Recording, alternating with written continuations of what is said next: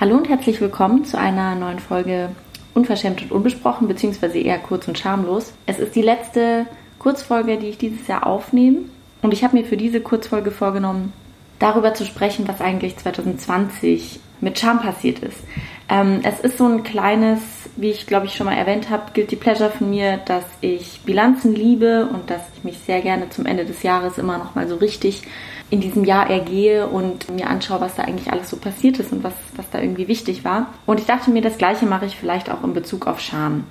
Ich habe dafür zwei Fragen auch auf Instagram gestellt, also eine kleine Umfrage gemacht. Die erste Frage war, was so der Schammoment des Jahres für die jeweiligen Leute war. Und darauf werde ich nachher, also auf diese Frage, auf die Beantwortung dieser Frage werde ich nachher eingehen. Und die zweite Frage war, was für die jeweiligen Leute Scham in dem Jahr eigentlich bedeutet hat oder was für sie in diesem Jahr mit, also mit der Bedeutung von Scham eigentlich passiert ist. Also hat ja, hat Scham zugenommen, hat Scham abgenommen, so gesamtgesellschaftlich gesehen. Und es ist ganz spannend, weil so an diese gesamtgesellschaftliche Beantwortung der Frage hat sich kaum jemand getraut, beziehungsweise auf diese Frage habe ich wenige Antworten bekommen. Und deshalb dachte ich mir, dass ich jetzt vielleicht einfach mal so einen kleinen Analyseversuch starte. Der ist natürlich jetzt auch nicht sonderlich wissenschaftlich oder so, sondern ich spreche ja auch einfach meine Überlegungen und Gedanken aus und kann jetzt hier keine krasse Empirie dafür anführen. Aber vielleicht starten wir einfach mal kurz mit dem Ende des Jahres 2019. In diesem Jahr 2019 wird die Scham noch zum Wort des Jahres in den Niederlanden. Und diese Wort des Jahres Sache, die ist, finde ich, irgendwie immer ganz spannend, weil man darf ihr nicht zu viel Bedeutung beimessen, aber man muss sie auch nicht komplett wegignorieren. Und das bedeutet ja zumindest, dass irgendwie in den Niederlanden und ich vermute auch in anderen Ländern schon im Jahr 2019 eigentlich irgendwie vermehrt über Scham gesprochen wurde oder wird oder dass die, die Scham irgendwie im Diskurs stärker präsent war. Und dann ist erstmal irgendwie so Anfang des Jahres, wenn wir uns zurückerinnern, nichts passiert. Ähm, ich habe meine Masterarbeit in der BIP geschrieben und dann erinnere ich mich noch am 6.2. Da ging, ging es um diese ganze Kemmerich-AfD-Situation. Und im Zuge dieser Situation hat die Linksfraktion Kemmerich, also ein FDP-Mann, ähm, am 6.2. dazu aufgerufen, sich zu schämen. Und gleichzeitig hat Henning Welsow, also eine Abgeordnete der Linken im Thüringer Landtag, gesagt, sie schäme sich für Kemmerich und Moring. Und das waren für mich irgendwie zwei Momente, die gab es auf jeden Fall schon öfters in der deutschen Politik oder so, aber sie sind mir ein bisschen stärker aufgefallen, weil das so ein bisschen aus dem, also aus dem politischen Alltag rausfällt. Es kommt irgendwie, es kam bis dahin ganz selten vor, dass Leute so gesagt haben, sie würden sich schämen für bestimmte andere PolitikerInnen oder so, in so einem konkreten Fall. Und gleichzeitig war auch dieser Aufruf an Kämmerich sich zu schämen. Irgendwie was, mm, was mir natürlich auch vor dem Hintergrund meiner Masterarbeit irgendwie stärker aufgefallen ist. Und dann habe ich ja während Corona angefangen, so ganz aktiv wieder Zeitung zu lesen und so und natürlich dann auch ältere Artikel. Und da ist mir schon aufgefallen, so im Vergleich, dass JournalistInnen oder GesprächspartnerInnen in diesen Artikeln Dinge vermehrt beschämend oder unverschämt finden. Und da ist die Scham insofern als so Indikator für moralische Grenzen irgendwie wieder aufgetaucht. Noch nicht so stark als Gefühl, sondern eher als, hey, ähm, hier, hier widersprechen Verhältnisse oder Handlungen oder Aussagen ganz krass meiner, meiner, meiner Vorstellung von Moral und deshalb schäme ich mich dafür, weil sie beschämend sind und weil diese Aussagen und Handlungen eben unverschämt sind. Das gleiche ist irgendwie auf Twitter passiert, meiner Wahrnehmung nach, dass Leute sich auf Twitter irgendwie für bestimmte Aussagen anderer schämen, wie jetzt im Falle von Henrik Welsow, oder für bestimmte Verhältnisse auch schämen und äußern, ähm, also und, und diese Äußerung, es ist beschämend, das kam irgendwie vermehrt auch auf Twitter auf. Gleichzeitig auch dieser Begriff der Unverschämtheit, also dass etwas unverschämt ist, dass die Situation unverschämt ist, dass die Handlung unverschämt ist und so. Ist meiner Ansicht nach irgendwie im Jahr 2020 vor allem seit März irgendwie verstärkt, verstärkt präsent gewesen. Und ich meine, Zeitung gelesen habe ich auch schon vor 2020 und auf Twitter mitgelesen habe ich auch vor 2020. Und da ist es mir schon aufgefallen, dass so diese, diese Schamausdrücke irgendwie wiederkamen. Und bis dahin aber erstmal überwiegend als Negatives. Also die Scham wurde irgendwie als, als etwas betitelt, was auf was Negatives verweist. Und insofern auch irgendwie als negativ konnotiertes Gefühl erstmal. Und dann, und da muss ich einen Freund von mir zitieren, der hier auch schon mal im Podcast zu, zu Gast war, der hat mir geschrieben, Scham wird gerade enttabuisiert, wie paradox. Und ich würde ihm in der Einschätzung irgendwie total zustimmen. Und ich glaube, das ist dann so vor allem eigentlich während des ersten Lockdowns passiert, dass viele Leute thematisiert haben, wofür sie sich eigentlich während Corona schämen. Beziehungsweise was auch unter Corona-Bedingungen schambehaftet oder stigmatisiert ist. Und das war eben vor allem im ersten Lockdown so. Also da ging es dann um ja, um, um psychische Erkrankungen, um irgendwie alleinerziehend äh, sein während des ersten Lockdowns oder so. Das waren alles Sachen, es gab so diesen, diesen Corona-Lockdown-Diskurs und da gab es immer zuerst die Stimmen, die gesagt haben, so ja, jetzt sind hier die Chancen, um das und das zu tun. Und dann haben Leute darauf reagiert, indem sie gesagt haben, so hey, ich bin in einer anderen Lebenssituation. Diese Lebenssituation kommt hier im Diskurs irgendwie nicht vor. Meine Position ist auf eine Art und Weise stigmatisiert, gesellschaftlich stigmatisiert. Ich finde das zwar falsch, aber ich schäme mich dafür. Also ich finde meine Scham falsch, aber ich, ich schäme mich dafür. Und das war, also da hatte man irgendwie, oder ich hatte auch irgendwie so das Gefühl, dass jede Woche da ein anderes Thema im Fokus stand. Immer gab es dann zuerst diesen Diskurs und dann gab es den Gegendiskurs, beziehungsweise es gab immer zuerst diese These und dann ein paar Tage später wurde die genaue Antithese formuliert. Das war irgendwie, ist so immer abwechselnd abgelaufen, immer in Bezug auf Corona. Das hat auch so ein bisschen, muss ich sagen, mir das Gefühl gegeben, dass meine Masterarbeitsthese gerade bestätigt wird. Also da war ja die These so, man soll sich laut Gesellschaft irgendwie nicht schämen. Also, damit das möglich ist, muss Scham erstmal enttabuisiert werden. Gleichzeitig bedeutet aber diese Forderung auch wieder eine Tabuisierung des Gefühls.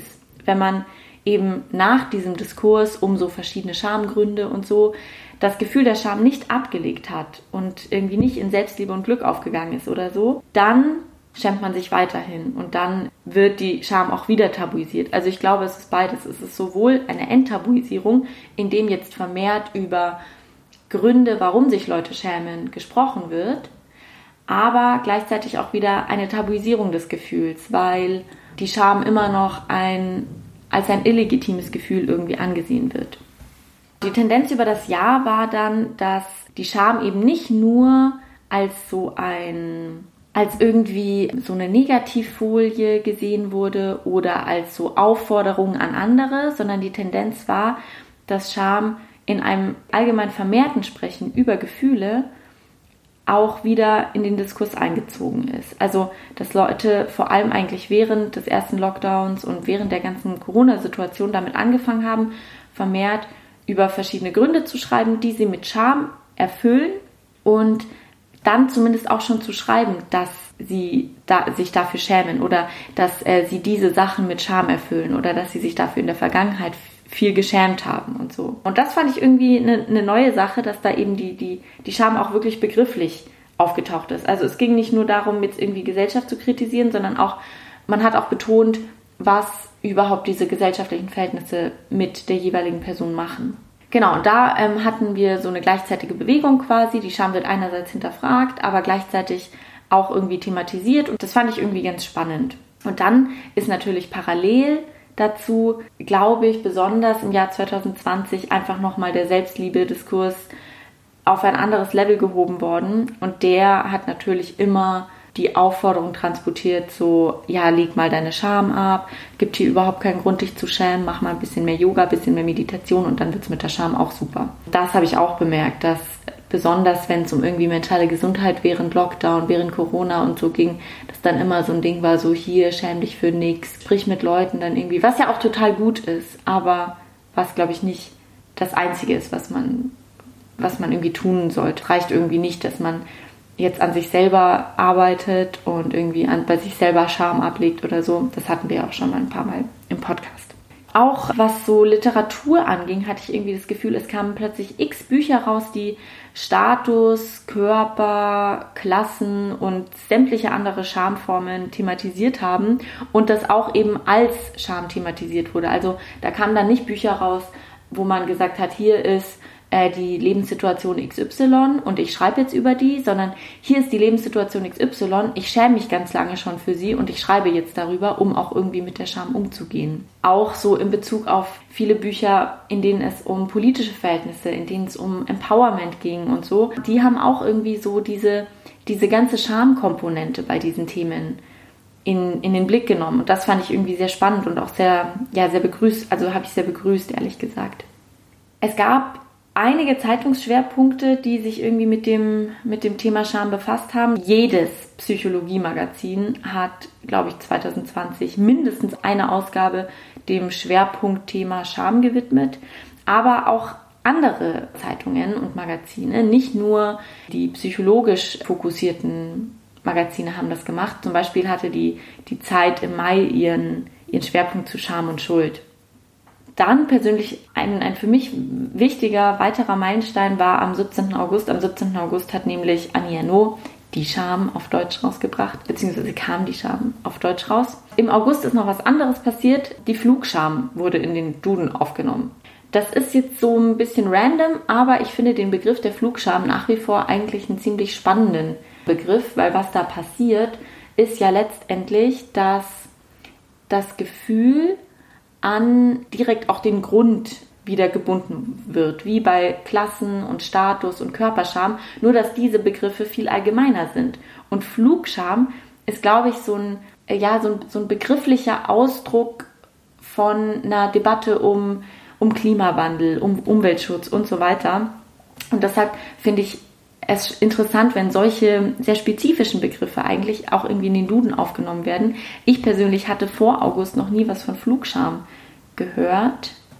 Wobei mh, hm, vielleicht in übersetzter Form. Aber ansonsten hatte ich davon noch nie was gehört. Und das finde ich irgendwie spannend, wenn solche so, so, so Spartenbegriffe oder Begriffe, die die dann doch auf eine, auf eine sehr spezifische ähm, Situation eingehen, in den Duden aufgenommen werden. Das waren so ein paar, so ein paar Auffälligkeiten 2020. Natürlich ist das wie immer nur meine Wahrnehmung. Es kann sein, dass ihr sagt, hä, nee, am Diskurs hat sich hier gar nichts verändert. Lass mal. Aber dazu möchte ich noch eine Sache sagen, weil ich glaube, dass es schon einen Grund hat, warum die Scham überhaupt so stark thematisiert werden konnte im Jahr 2020. Ich glaube nämlich, dass sich 2020 dass es allgemein einen stärkeren, eine stärkere Auseinandersetzung oder einen stärkeren Gefühlsdiskurs gab. Also einerseits eine Auseinandersetzung um Gefühle, aber gleichzeitig wurden auch in Themen, also oder gab es eine Veränderung vom Sprechen und Schreiben über bestimmte Dinge. Und zwar eine Veränderung hin zu auch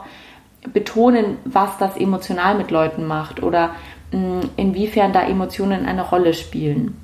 Und das hat man auch irgendwie, finde ich, bemerkt an anderen Gefühlen, wie zum Beispiel Wut. Also ich finde, für mich war, nicht nur für mich, sondern einfach in meiner Beobachtung war Wut 2020 ein richtig, richtig wichtiges Gefühl, auch im Kontext von bestimmten politischen Ereignissen und Protesten. Gleichzeitig wurde besonders in Bezug von Pandemiegeschehnissen und ähm, Umgang mit Pandemie ganz stark Angst thematisiert. Wenn man jetzt an so Corona-LeugnerInnen, aber auch an die Beschreibungen vom Alltag bestimmter Leute denkt, dann war da auch irgendwie so ein Gefühl von Kontrollverlust total wichtig und damit verbunden wieder Angst und Panik und so. Und ein letztes Gefühl, was glaube ich auch nicht zu, zu unterschätzen ist, was, was vermutlich jetzt gerade erst beginnt und was vielleicht auch so 2021 ein wichtigerer Punkt sein könnte. Es wurde mehr nach einem gesamtgesellschaftlichen Umgang mit Trauer und Tod gefragt. Ich persönlich finde diese Entwicklung super. Also, dass man dass man danach fragt, nicht, dass es passiert, aber dass man danach fragt, weil Trauer und Tod meiner Ansicht nach nach wie vor sehr stigmatisierte, gleichzeitig sehr individualisierte Gefühle, also ein Tod ist ja kein Gefühl, aber so die Trauer bzw. der Umgang mit dem Tod ähm, sehr, sehr stark äh, stigmatisiert und individualisiert ist. Und ich glaube, dass man das auch eben daran gesehen hat, dass sehr lange nicht über Corona-Tote gesprochen wurde, dass man sehr lange keine Bilder davon gesehen hat, dass man das Gefühl hat, die Menschen, die an Corona sterben, wenn sie nicht in meiner eigenen Familie oder in meinem eigenen Umfeld sind, dann sind die dann sind die Menschen, die sehr weit von mir weg sind, weil die sind da auf einer Intensivstation und, und sind dann da gestorben und dann, wenn man sich mal genauer darüber Gedanken gemacht hat, dann ist einem aufgefallen, ah ja krass, wie ist denn das jetzt überhaupt mit Beerdigungen? Und wie ist denn das jetzt überhaupt mit Bestattung und wie, ja, wie, wie können Familien damit umgehen, wie können Angehörige damit umgehen und so. Ich bemerke auch, oder es gibt jetzt auch so vermehrt Forderungen, auch in Zeitungen und so weiter, die halt sagen, so wir brauchen irgendwie einen gesamtgesellschaftlichen Umgang mit, mit Trauer und ja, mit dem Tod. Das ist was, was man, also was vermutlich auch so eine Pandemie irgendwie bewirkt, dass da der Tod viel mehr in das Bewusstsein von Leuten rückt und dann auch Leute gezwungen sind, sich damit verstärkt auseinanderzusetzen. Und ich denke, dass das auch 2021 noch eine sehr große Rolle spielen wird, zumindest in der ersten Hälfte des Jahres. Ich finde auch, dass man das so, ja, vielleicht schon auch in dieser, in dieser Jahreszeit bedenken sollte, dass uns damit nach wie vor irgendwie der, der, der Umgang damit fehlt. Und wir alle eine sehr, also wir haben irgendwie eine Vorstellung davon, wie Trauer abzulaufen hat aber wir können der oft nicht nachgehen. Also Gesellschaft sieht nicht vor, dass wir viele Monate trauern, sondern der Kapitalismus sieht vor, dass wir nach zwei Wochen wieder im Zen sind damit. Und das andere ist, dass man auch oft irgendwie mit, mit seiner Trauer eben alleine bleibt. Und ja, vielleicht sind das zwei Schaltstellen, an denen man irgendwie ansetzen kann und sich darüber Gedanken machen kann. Aber ich bin jetzt ein bisschen abgekommen vom Thema. Ich glaube, dass so insgesamt dieser Gefühlsdiskurs stärker geworden ist und damit zusammenhängend es auch einen offeneren Diskurs über Themen gab, die die mentale Gesundheit äh, betreffen und das fand ich auch sehr wichtig. Das muss man auf jeden Fall vielleicht beibehalten im neuen Jahr, dass man, dass man diese Themen nicht wieder so in die individuelle Sphäre zurück oder in die Privatsphäre so zurücknimmt, sondern dass man es beibehält, weiter offen darüber zu sprechen, auch in Bezug auf diesen zweiten Lockdown. So, es ist auch okay, im zweiten Lockdown nicht super mit der Situation umgehen zu können. Oder es ist okay, dass man im ersten Lockdown gesagt hat, ich komme hier super klar und im zweiten bemerkt man, boah, nee, doch nicht. Und ich finde es wichtig, dass man da irgendwie weiterhin im Gespräch bleibt und diesen Gefühlsdiskurs und diesen Diskurs um mentale Gesundheit und um psychische Erkrankungen und so weiter, dass man den nicht wieder so einstampft. Ja, eine letzte Sache, ich höre ja ganz gerne eigentlich Podcasts und Podcasts sind irgendwie so voll, voll Teil meines Alltags. Nicht nur, weil ich selber einen mache, sondern auch, weil ich sie einfach gerne höre. Bei ein paar Podcasts höre ich eher immer so alle paar Wochen rein, aber ein paar höre ich wirklich sehr äh, regelmäßig. Und da würde ich euch mal mitgeben, so, dass ihr auch Medien beobachtet, die ihr selbst sowieso konsumiert und da mal fragt, so wie hat sich eigentlich da der Umgang mit Scham oder überhaupt die Thematisierung und das Vorkommen von Scham verändert. So an einem Podcast, den ich sehr regelmäßig höre, habe ich das so bemerkt. In einigen Folgen von früher werden so Dinge einfach thematisiert, die den Machern irgendwie unangenehm sind. Und die wurden früher einfach thematisiert als so, ja, ist mir jetzt unangenehm oder äh, will ich gar nicht richtig drüber reden oder so. Und dann irgendwann wurden die auch wirklich als Scham besprochen. Also da wurde dann auch gesagt so, ah ja, da schäme ich mich oder das finde ich einfach so eine beschämende Situation oder so. Und das hat im Jahr 2020 zugenommen. Und dann gab es teilweise irgendwie Fragen, die darauf abzielten, über Dinge zu sprechen, für die sich der eine oder andere irgendwie schämt. Und mittlerweile gibt es eigentlich kaum noch eine Folge von diesem Podcast, in der nicht irgendwie der Finger auf so ein bis zwei Sachen gelegt wird, wo dann Schamgefühle explizit auch als solche thematisiert werden und auch teilweise auseinandergenommen werden. Also teilweise wird dann da auch wirklich nochmal stärker nachgefragt, so wie fühlt sich das an und wie verhält man sich da und wie versucht man dann die Situation zu überspielen? Was gibt es dann für Strategien von der jeweiligen Person, die damit umzugehen? Und das funktioniert alles so ein bisschen subtil und man muss teilweise sehr genau hören. Aber ich glaube, sowas ist ein ganz gutes Beispiel, um insgesamt auch die Bedeutung von Scham in einem allgemeinen Diskurs so ein bisschen zu verdeutlichen. Und es macht Sinn, sich damit auseinanderzusetzen und mal genauer zuzuhören oder auch genauer zu lesen, so wieso schreibt jetzt diese Person hier über Scham? Oder ist es nicht spannend, dass die Person da jetzt vor zwei Jahren vielleicht noch eher gesagt hätte, hm, ist mir unangenehm, mag ich jetzt nicht so drüber reden, und dass heute eher gesagt wird, boah, ich, ich schäme mich da voll krass. Oder das ist was, wofür ich mich ganz lange geschämt habe oder so. So, oh Gott, jetzt wird das hier, das wird jetzt wieder eine lange, das wird eine lange Kurzfolge. Es tut mir sehr leid. Wobei, nee, es tut mir nicht leid, weil ihr entscheidet euch ja dafür, dass ihr das hört. Jetzt komme ich aber noch zu der eigentlich ersten Frage. Also der ersten Frage bei Instagram, der zweiten Frage heute. Und zwar, was der Schammoment des Jahres für Leute war. Und da haben mir Leute spannende Dinge geantwortet. Ganz vorne dabei war auf jeden Fall Corona-Scham. Alles, was mit Corona-Scham zu tun hatte, also Maskenscham, die Scham fürs Husten, die Scham fürs Abstand halten und so, war auf jeden Fall sehr präsent. Auch so die Scham dafür, die Maske mal nicht aufzuhaben oder irgendwie vergessen zu haben, sie aufzusetzen. Das war auf jeden Fall ein Punkt für viele Leute. Dann gibt es natürlich auch die Scham wirklich konkret in Bezug auf Corona. Also wenn Leute positiv getestet worden sind, dann war das irgendwie was, was enorm mit Scham verbunden war und gleichzeitig teilweise auch mit Beschämung, spannenderweise, was ich irgendwie super krass finde. Also, dass man dann teilweise halt Leute in Quarantäne schicken musste und sagen musste, hey, ich habe Corona, wir haben uns hier irgendwie noch gesehen, lass die mal besser testen oder geh mal besser in Quarantäne. Und dass darauf mit Unverständnis reagiert wurde und irgendwie mit Vorwürfen, so im Sinne von, ja toll, wegen dir kann ich jetzt nicht essen gehen, wegen dir kann ich jetzt nicht in Urlaub fahren, wegen dir kann ich jetzt irgendwie äh, nicht mehr zur Arbeit gehen oder so oder toll, wegen dir muss ich jetzt zu Hause bleiben. Anstatt dass man da irgendwie sagt, hey, es ist ja voll blöd, dass du Corona hast, wie geht's dir denn? Wie geht's deinem Körper? Ich wünsche dir gute Besserung oder so. Stattdessen wurde da irgendwie teilweise auch so mit Beschämung reagiert, weil man halt gesagt hat, so du hast nicht gut genug aufgepasst. Und das fand ich irgendwie auch total interessant, auch in Bezug auf so unseren Umgang mit Gesundheit, der sich an Corona ganz gut zeigt, dass halt Leute krass geblamed werden, wenn sie irgendwie nicht gesund sind und wenn sie irgendwie Corona hatten, dass das dann irgendwie auf das individuelle Verhalten zurückgeführt wurde und man gesagt hat, so ja toll, du hast wohl nicht genug aufgepasst. Finde ich irgendwie schlimm.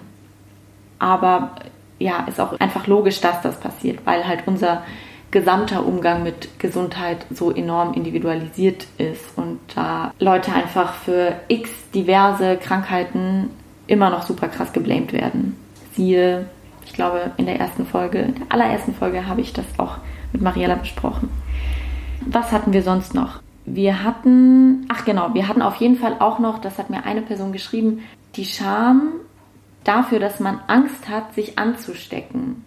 Quasi die Scham für sowas, was dann einem oft irgendwie als Übervorsicht ausgelegt wird. Also so, ach komm, jetzt hab dich doch nicht so, sind doch jetzt hier nur drei Leute oder so, komm doch da jetzt, jetzt scheißen wir mal auf den Abstand oder so. Und dass dann da halt Leute eigentlich irgendwie vielleicht Angst haben, sich anzustecken oder das vielleicht einfach nicht so wollen, die Nähe oder so, dass sie sich dann dafür schämen, obwohl sie sich eigentlich einfach nur ihrer Grenzen bewusst sind vielleicht auch in Bezug auf diese, auf diese Grenzenfolge nochmal ganz interessant. Dann gab es auch noch eine Scham und ich glaube, die war auch besonders am Anfang von Corona relativ stark da, wenn man eben, beziehungsweise nee, die ist nach ein, zwei Monaten wahrscheinlich gekommen, wenn man quasi so Kontakte reduziert hat und so und das aber nicht so stark mit einer Idee von, oh, ich schütze damit andere verbunden hat, dass man sich dann irgendwie dafür geschämt hat, wenn man halt sich selbst schützen möchte weil einem das dann irgendwie als Egoismus ausgelegt werden könnte oder Leute dann sagen könnten,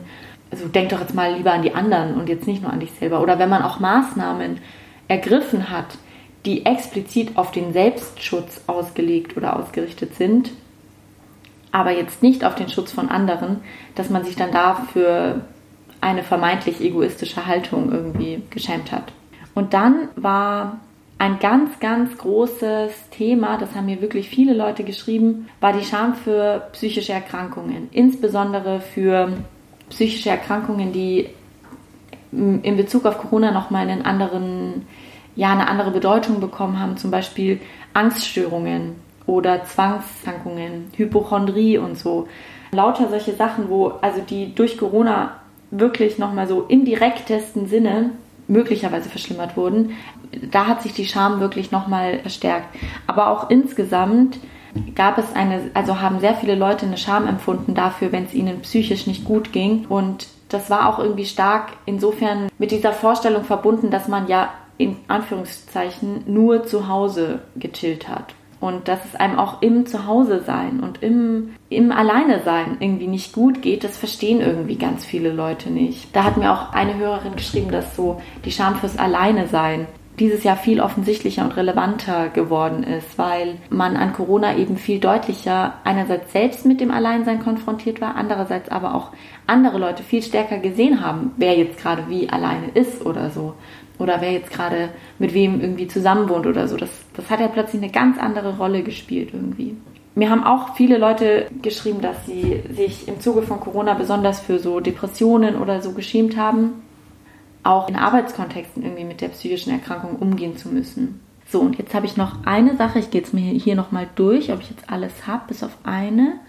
Habe alles, glaube ich. Eine Sache fand ich auch irgendwie spannend und über die musste ich dann irgendwie lange nachdenken oder muss ich nachdenken, auch im Bezug auf die äh, Frage nach Scham während, also oder meiner Kurzfolge zu Scham während Corona. Eine Sache habe ich da nämlich gar nicht beachtet, ähm, ist aber wirklich ein Thema: Scham in Videocalls und in Zoom-Calls.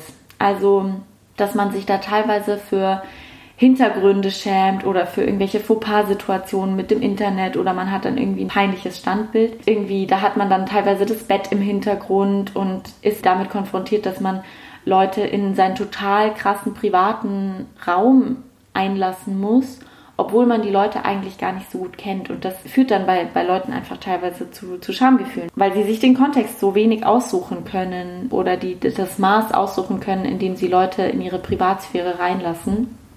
Und gleichzeitig ist da halt dann auch so dieser, dieser Rollenwechsel von, keine Ahnung, privater Kontext zu beruflicher Kontext oder wie auch immer irgendwie ein vermeintlich professioneller oder, oder seriöser Kontext oder so ist nicht mehr so stark und das fiel dann Leuten oft irgendwie schwer, da zu trennen und hat dann infolgedessen auch so teilweise einfach Schamgefühle erzeugt. Und das fand ich irgendwie noch einen ganz spannenden Punkt, den ich am Anfang gar nicht so mitgedacht hatte. Und das ja, war so ein bisschen mein Rückblick auf 2020. Es ist wirklich, also es werden jetzt ja alle ihre Rückblicke machen und so und ich werde auch einfach zum Zahlenjunkie im Dezember.